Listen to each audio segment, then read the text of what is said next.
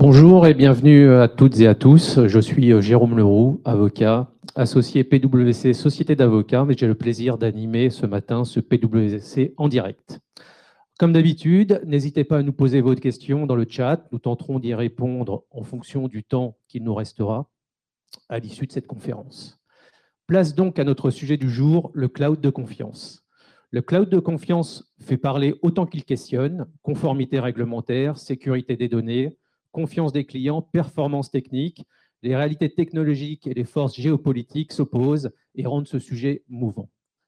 La tâche est complexe pour toute DSI qui souhaite intégrer aujourd'hui le cloud de confiance dans sa stratégie cloud et protéger ses données.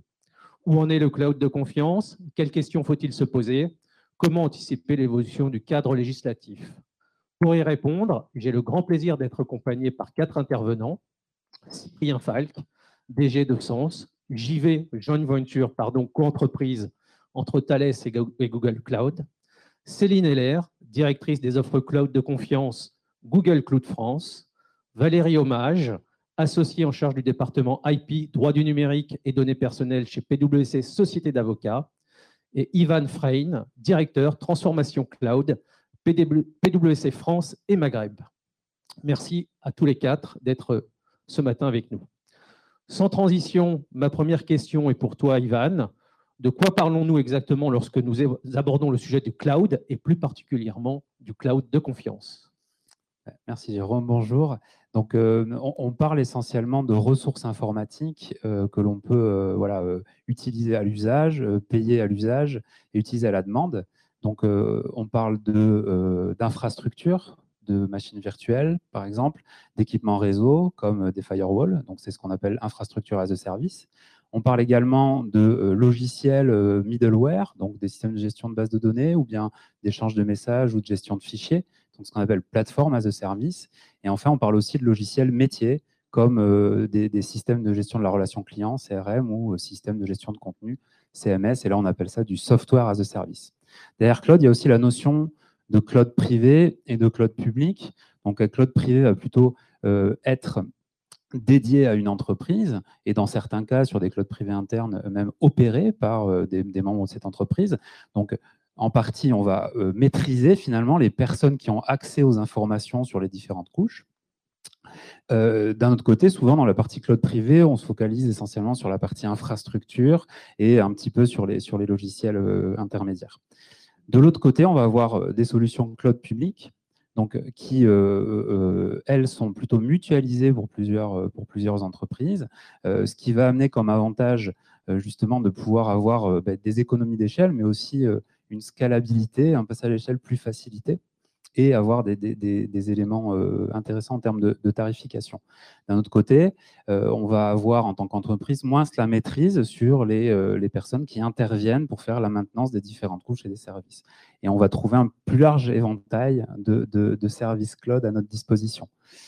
Voilà, donc euh, euh, ça c'est voilà, ce qu'on, le, périmètre du cloud dont on parle aujourd'hui.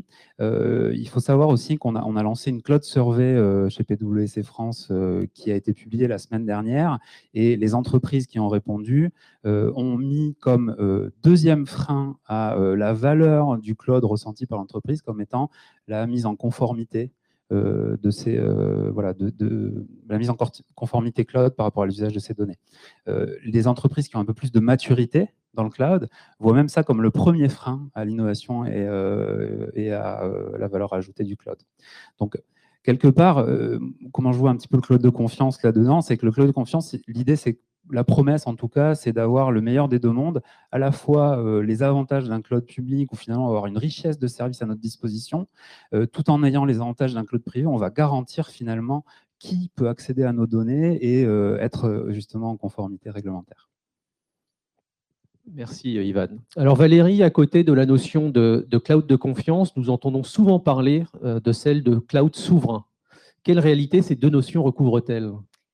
Alors effectivement, les, notions de cloud souverain et cloud de confiance sont souvent pris l'un pour l'autre, tout simplement parce que euh, ces, deux notions visent, ou visaient en tout cas, les mêmes ambitions, qui étaient de pouvoir fournir effectivement un cloud public extrêmement sécurisés et avec l'ambition de pallier les effets des textes extraterritoriaux qui pouvaient s'appliquer aux prestataires de ce type de service. les effets extraterritoriaux dont je parle sont en fait la capacité des États d'origine des prestataires de pouvoir contraindre leurs ressortissants à laisser accès aux données qu'ils traitent dans le cadre de leur prestation de service. Donc l'ambition est la même pour ces, ces deux notions, sachant que la notion de cloud souverain est en fait un peu l'ancêtre du cloud de confiance, puisque le cloud souverain euh, donc, avait été imaginé en 2016 dans une note d'information euh, rédigée par le directeur des collectivités territoriales et, le directeur des archives de France, euh, une note d'information à destination des collectivités territoriales et qui avait pour ambition de les contraindre à moyen terme de migrer sur un cloud franco-français, c'est-à-dire proposé par des sociétés françaises et opéré intégralement en France. la, la, suite de, cette ambition, ça a été en fait un échec parce que le marché tout simplement français n'était pas du tout suffisamment mature pour pouvoir permettre de proposer des offres qui, euh, qui, pouvaient effectivement accueillir cette transformation numérique. L'État euh, en a tiré les leçons et a revu sa copie pendant quelques années et a proposé en 2020 une nouvelle euh, version qui est maintenant le cloud de confiance, qui est le modèle qui s'applique aujourd'hui et qui correspond en fait à un niveau de sécurité extrêmement élevé qui est fondé en fait sur Secnum Cloud, puisque et cloud de confiance, un prestataire qui va pouvoir se faire labelliser par l'ANSI sur la base du référentiel Secnum Cloud qui a été mis à jour en 2022 pour pouvoir également intégrer les aspects, euh, pour pouvoir pallier les effets extraterritoriaux, et notamment donc en, organisant euh, techniquement euh, l'étanchéité des données qui vont être traitées par ces prestataires, qui vont avoir la capacité de pouvoir, qui vont être sur un périmètre plus large qu'initialement prévu, c'est-à-dire qu'on va passer d'un cloud franco-français à un cloud européen. Le, prestataire qui va pouvoir se faire certifier va pouvoir être européen, va pouvoir va devoir opérer l'intégralité des données en Europe, mais va pouvoir embarquer des prestataires hors Union à la condition qu'ils euh, mettent en place des mesures techniques et organisationnelles suffisantes pour, euh, pour pouvoir organiser une étanchéité des données traitées. Alors, merci Valérie. Tu, évoques donc euh, des réglementations ayant des effets extraterritoriaux. Est-ce que tu peux nous en dire plus? J'imagine que ce sont des réglementations essentiellement américaines. Alors, en réalité, les effets extraterritoriaux de texte, on les retrouve à peu près dans toutes les législations du monde. Euh, simplement, effectivement, on a, mis, euh, on a fait une mise en lumière très importante sur la réglementation américaine parce que, tout simplement, ce sont des prestataires américains qui, la plupart du temps, sont à l'origine des traitements de données qui peuvent faire l'objet euh, d'une demande d'autorité d'accès, puisque finalement, les quelques sociétés de la Silicon Valley traitent une grande majorité des données des Européens. Donc, c'est sur ces textes-là qu'on a fait une mise en lumière, d'autant qu'ils sont nombreux, puisque les États-Unis euh, ont euh, toute une série de textes qui permettent à leurs autorités d'accéder aux données. Euh, je vais en citer quelques-uns, comme par exemple le, FCPA, qui, permet, donc, qui est une vieille législation hein, qui date de 77, qui a, été imaginée à la suite du Watergate, et qui permet en fait aux autorités d'accéder aux données à partir du moment où il y a une suspicion de corruption d'agents étrangers. On va avoir le Patriot Act qui est à peu près dans la même série. On va avoir également le Cloud Act qui a fait couler énormément d'encre, qui date de 2018, qui permet à n'importe quelle cour euh, américaine, que ce soit un stade fédéral, un niveau fédéral ou même un niveau municipal, de contraindre un prestataire à donner accès à n'importe quelle communication, communication électronique qui aurait été passée avec un ressortissant américain. Comme ben, la plupart des gens sur la planète discutent avec les États-Unis, on imagine bien la masse que ça peut représenter. On a également le FISA et il y en a encore d'autres. Et donc, à côté de cette réglementation américaine, où en est la réglementation européenne? Alors, la réponse à ça, euh, pour l'essentiel en Europe, c'est le RGPD. Euh, le RGPD qui prévoit euh, donc pour tous les responsables de traitement et les sous-traitants qui sont soumis au RGPD, qui prévoit que pour pouvoir transférer les données en dehors de l'Union vers des pays dits non adéquats, c'est-à-dire des pays qui, dont la législation locale ne permet pas d'organiser une sécurité suffisante des données qui sont transférées, donc de, mettre en place des outils euh, juridiques, pour l'essentiel, qui assurent la sécurité de ces transferts. Concrètement, euh, il y en avait trois, il n'y en a plus que deux aujourd'hui. donc, il y a les clauses contractuelles types, qui sont donc des modèles de contrat type qui ont été validés par la Commission européenne et qui encadrent les, droits et obligations de l'exportateur de données et de l'importateur de données pour assurer la, sécurité de bout en bout.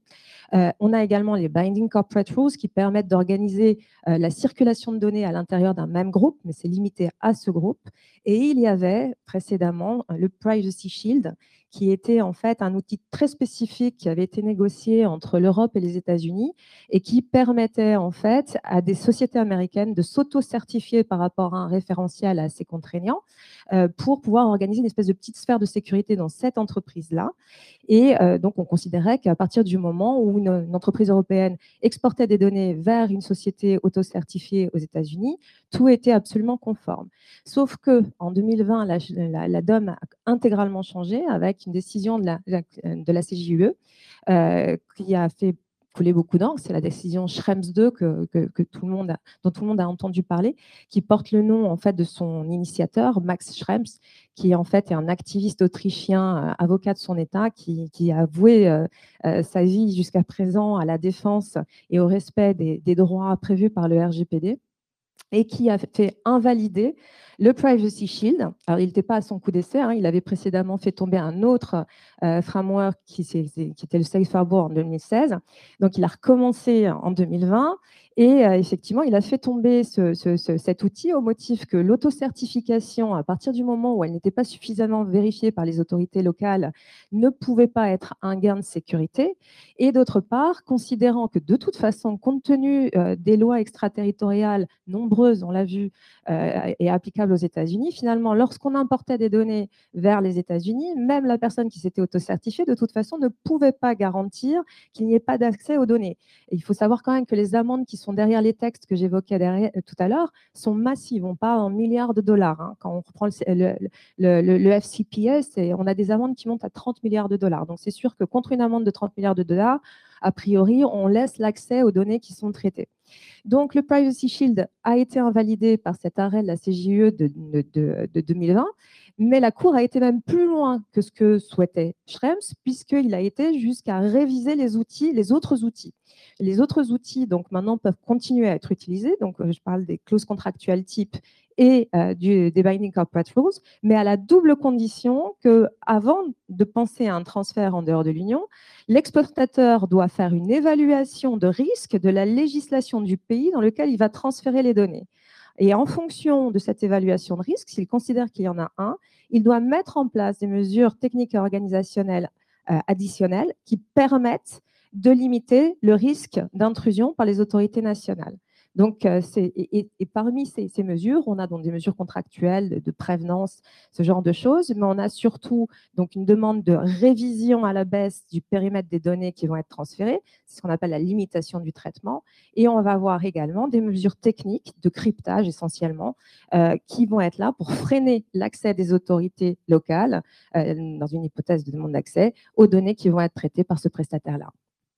Revenons peut-être au, visa SecNumCloud que tu évoquais tout à l'heure. Comment ce visa gère-t-il l'extraterritorialité? Alors ben, justement, SecNumCloud a été euh, euh, très, très ambitieux puisqu'il euh, demande directement d'entrée de jeu que les mesures techniques et organisationnelles qui soient mises en place pour introduire un prestataire tiers hors UE dans l'offre de services labellisé, euh, il demande à ce qu'il y ait une étanchéité complète des données vis-à-vis de ce prestataire, qui ne doit pas donc en pratique pouvoir accéder aux données, ce qui fait que dans l'hypothèse où il y aurait une autorité d'origine qui demanderait l'accès, ben, quelle que soit la demande qui, pourrait être sur la table, de toute façon, il ne pourrait pas déférer à la demande qui lui est faite. Cyprien, je me tourne vers vous euh, maintenant. Euh, pouvez-vous nous dire quelle problématique Sens vient-elle résoudre? Bonjour à tous. pour répondre en une phrase, la problématique à laquelle on répond est très simple, c'est de pouvoir permettre à l'ensemble des institutions publiques et organisations, même des entreprises privées françaises, de pouvoir bénéficier de Google Cloud, de l'équivalent de Google Cloud, pour leurs données et leurs cas d'usage sensibles. Donc toute l'introduction euh, finalement a très bien décrit le, paysage dans lequel on est. On voit bien que euh, aujourd'hui euh, l'ensemble des secteurs industriels en France ont une migration massive vers le cloud avec une croissance à deux chiffres chaque année. Mais elles sont toutes assez prudentes sur justement leurs données sensibles. Et aujourd'hui, la, quasi-totalité n'ont pas mis leurs données sensibles sur le cloud à cause de ce qu'on vient d'expliquer en termes de risques extraterritoriaux. Et ce qu'elles souhaiteraient, c'est de pouvoir bénéficier des meilleures technologies cloud aujourd'hui pour des raisons d'innovation, de performance, de coût. Euh, et, finalement, ça, aujourd'hui, euh, il y a euh, sur le marché du cloud que trois acteurs qui le proposent. et ces trois acteurs sont américains, dont Google Cloud. les deux autres étant Microsoft et AWS. Et, et, donc, Thales et Google Cloud ont travaillé ensemble depuis deux ans et demi maintenant sur ce sujet précis qui est comment fournir l'équivalent de Google Cloud avec le, enfin, en visant le label Sectum Cloud. Donc, Concrètement, euh, alors on a travaillé avec l'ANSI de manière très étroite. On a obtenu de l'ANSI un certificat de non-contre-indication qui dit exactement ce que ça veut dire, c'est que l'ANSI ne voit pas de contre-indication à ce qu'on obtienne le label à la fin. Euh, très rapidement, comment ça fonctionne euh, Pour décrire un peu plus précisément en quoi consiste aussi le label Secnum Cloud, qui, qui du coup décrit de manière très objective la terminologie cloud de confiance. pour revenir un tout petit peu sur le terme cloud souverain, ce qu'on remarque aujourd'hui, c'est que le terme est assez euh, galvaudé, chacun a une interprétation très différente et ça crée des débats euh, sans fin. Euh, vous pouvez vous amuser à en parler à un dîner si vous voulez, mais, mais en tout cas, l'avantage qu'on a en France, c'est que on a la terminologie cloud de confiance définie par l'ANSI avec 276 critères à respecter. les principaux étant, donc en tout cas dans notre modèle opérationnel, d'avoir des data centers dédiés isolés, donc ce n'est pas des data centers Google, ce sera des data centers de sens, d'avoir on va vraiment, c'est un partenariat technologique, on va vraiment dans le cœur de la technologie pour que les briques de confiance, la gestion des identités, du chiffrement soient gérées par Sens. Euh, on aura l'ensemble des opérations et du support qui sera effectué par Sens. Euh, le contrôle des mises à jour aussi, euh, avec capacité d'auditer le code source. Et puis bien sûr, d'un point de vue juridique, une entité qui est de droit français, filiale de Thales, Sens, et des contrats qui sont également en droit français entre Sens et les clients sans présence de Google. C'est l'ensemble de ces mesures-là euh, où on voit bien que c'est un mix de juridique, technique, opérationnel qui font euh, la robustesse du modèle et aussi la force de, ce label. Euh, donc voilà pour cette offre cloud de confiance qui sera disponible au deuxième semestre 2024.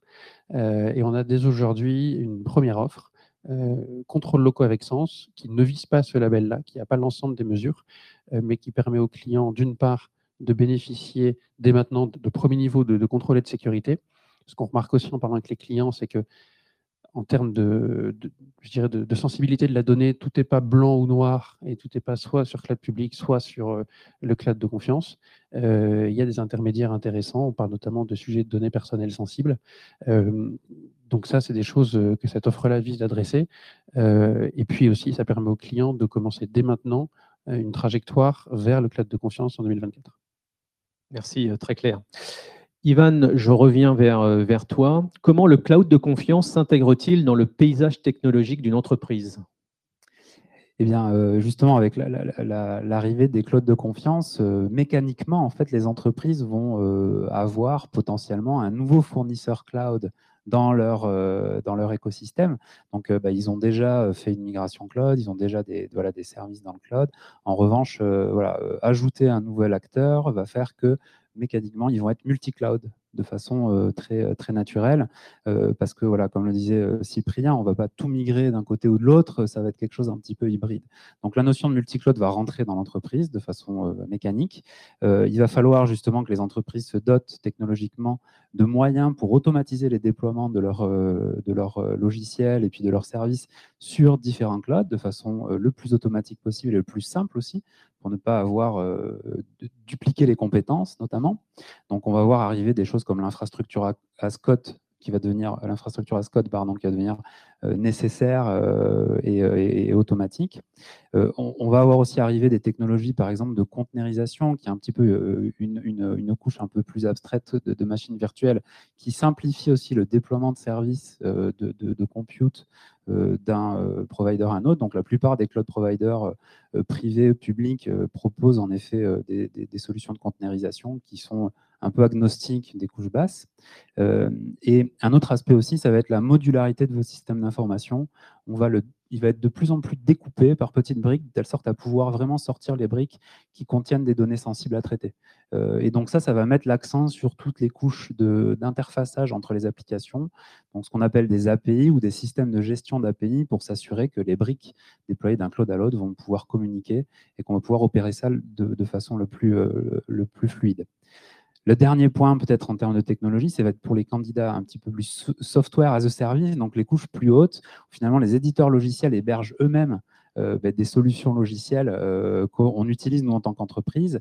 Et euh, là, il va falloir faire attention potentiellement. Donc, en fait, l'hébergement, il n'est pas forcément très transparent, ou en tout cas, c'est l'hébergement et l'exploitation de ces couches est fait par l'éditeur logiciel, ce qui veut dire qu'il faudra être faire être attentif à ce que, en effet, votre éditeur euh, remplisse les différentes euh, garanties de conformité, euh, sachant que de plus en plus d'éditeurs SaaS permettent de déployer leurs solutions managées sur différents cloud providers. merci. Céline, donc Cyprien nous a, nous a expliqué l'offre, l'approche plus exactement sens. Pouvez-vous nous dire qu'est-ce qui différencie cette approche d'un point de vue technologique? Avec plaisir. Merci pour la question. Bonjour à tous. déjà, si on prend un peu de recul, moi, ce que je retiens des, différents échanges, c'est que le sujet de l'ordre de confiance n'est pas que technologique. Il est bien plus large que ça. Il y a du juridique, il y a du politique, il y a du technologique, il y a de l'organisationnel. Donc, tout ça fait beaucoup de choses. Et l'objectif de sens à court terme et à moyen terme, c'est de pouvoir proposer aux organisations le fait de ne pas choisir. C'est-à-dire de pouvoir bénéficier d'un cloud public qui sera Google Cloud euh, dans sa version standard, localisé en France ou pas, un cloud public renforcé par la solution contrôle locaux dont a parlé Cyprien, qui est d'ores et déjà disponible, mais qui va pouvoir permettre d'apporter un premier niveau de réponse, mais qui ne sera pas cloud de confiance sur le sujet de la sensibilité de la donnée qui a largement été abordé, et un troisième niveau de réponse qui lui sera cloud de confiance, porté par Sens en tant que cloud provider. Donc, les organisations auront le choix de ne pas choisir, ce qui est quelque chose d'assez intéressant, puisqu'on sait très bien que les sujets juridiques et sensibilité de la donnée vont évoluer dans le temps. C'est absolument pas figé. Donc, l'ambition de sens, c'est de, pouvoir permettre de répondre dans la durée à des organisations qui vont faire un choix technologique dont la racine technologique restera la racine de Google Cloud. Parce qu'effectivement, comme le disait euh, Cyprien, le cloud de confiance sera opéré par Sens avec la mise à jour réalisée par Sens, avec les contrats, avec tout ce qui fait que le, label Secnum Cloud euh, sera, rempli. Et on fait tout euh, pour que ce soit validé. Maintenant, l'ambition étant de pouvoir permettre aux organisations de pouvoir mettre en place leur transformation technologique, de former leurs équipes, de pouvoir aller vers des projets de transfo sans avoir besoin d'anticiper des sujets de compétences qui vont être différents de l'un à l'autre, puisque la racine technologique sera très proche.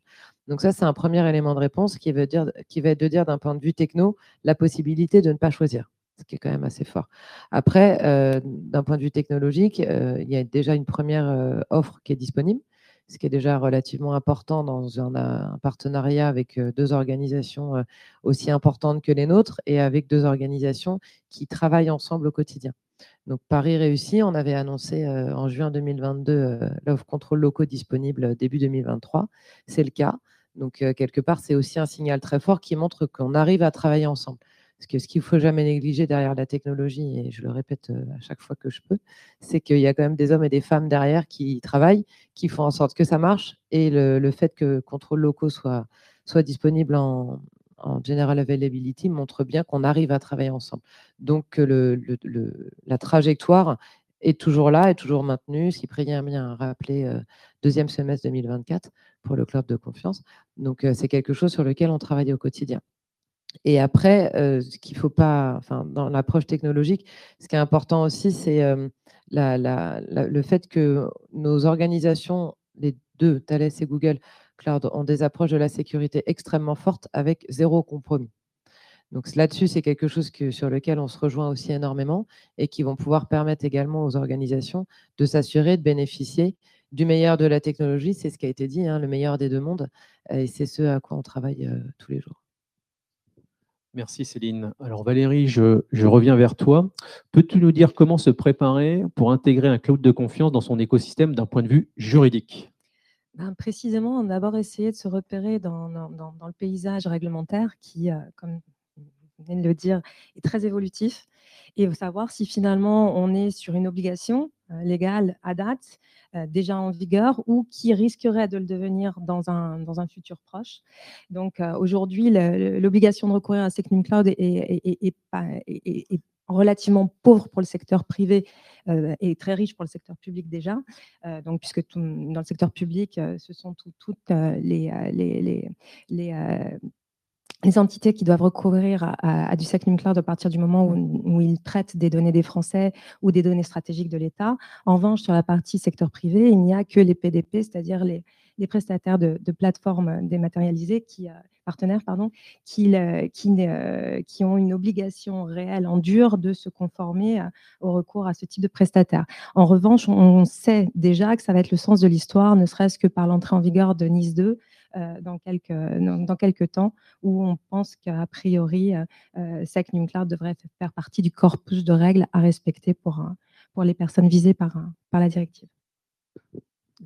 Et alors, comment se préparer d'un point de vue opérationnel, Ivan? Alors, côté opérationnel, finalement, il va falloir un petit peu ce qu'on disait, c'est s'outiller, en fait, ou préparer un petit peu l'outillage ou le système d'information à, adopter un peu cette partie multi-cloud, alors en fonction des, des choix euh, que, les entreprises auront, à faire. Donc, c'est s'outiller d'un point de vue euh, euh, pardon, voilà, infrastructure as comme je le disais, d'un point de vue peut-être containerisation, modularité, API management. Voilà. Donc, vraiment, commencer à s'outiller et aussi faire le choix potentiellement d'un cloud provider qui va peut-être aussi vous éviter de faire le choix en fonction de, voilà, déjà de l'existant de votre entreprise. le deuxième point, ça va être de faire monter en compétence les équipes. C'est-à-dire qu'on peut un peu anticiper, on voit le paysage euh, voilà, euh, technologique et puis même voilà, juridique qui, euh, commence à, devenir de plus en plus mûr. donc, faire monter en compétence des équipes, que ce soit ben, par exemple vos architectes, vos chefs de projet IT, mais également les métiers et jusqu'au management pour sensibiliser à savoir justement identifier les services ou les données qui doivent être migrées ou pas au, au, niveau cloud de confiance. Et peut-être le dernier point, c'est euh, en termes d'organisation. Donc, euh, vous allez devoir, ou alors les entreprises vont devoir initier un programme de migration vers du cloud de confiance pour bah, certaines applications sensibles, ou en tout cas avec des données sensibles.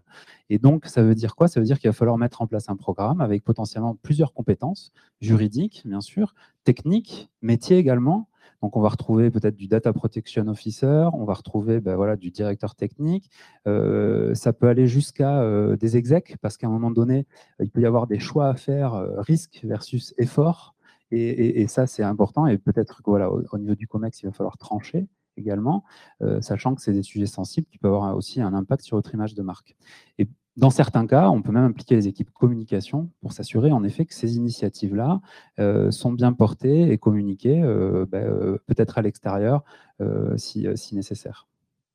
Et donc, quel est le point de vue de sens pour terminer sur cette, cet élément? Alors, dans le cadre de Sens en particulier, Ivan a très bien décrit les différentes étapes. donc, il s'agit de, si un client souhaite s'engager vers le cloud de confiance, nous, la recommandation, c'est de commencer à réfléchir dès maintenant. c'est vraiment un choix stratégique qui, on le voit, et in fine est porté par au niveau COMEX des grandes entreprises. Hein. pourquoi? Parce que il y a différentes dimensions juridiques, techniques, RH aussi, on a parlé de l'aspect formation, montée en compétences. ça s'inscrit plus largement dans une logique de, cloud public. la plupart des entreprises qu'on voit ont déjà commencé, en tout cas celles qui sont allées vers le cloud, ont déjà une stratégie, une stratégie cloud existante, parfois multi-cloud. Le cloud de confiance peut venir rechallenger ça.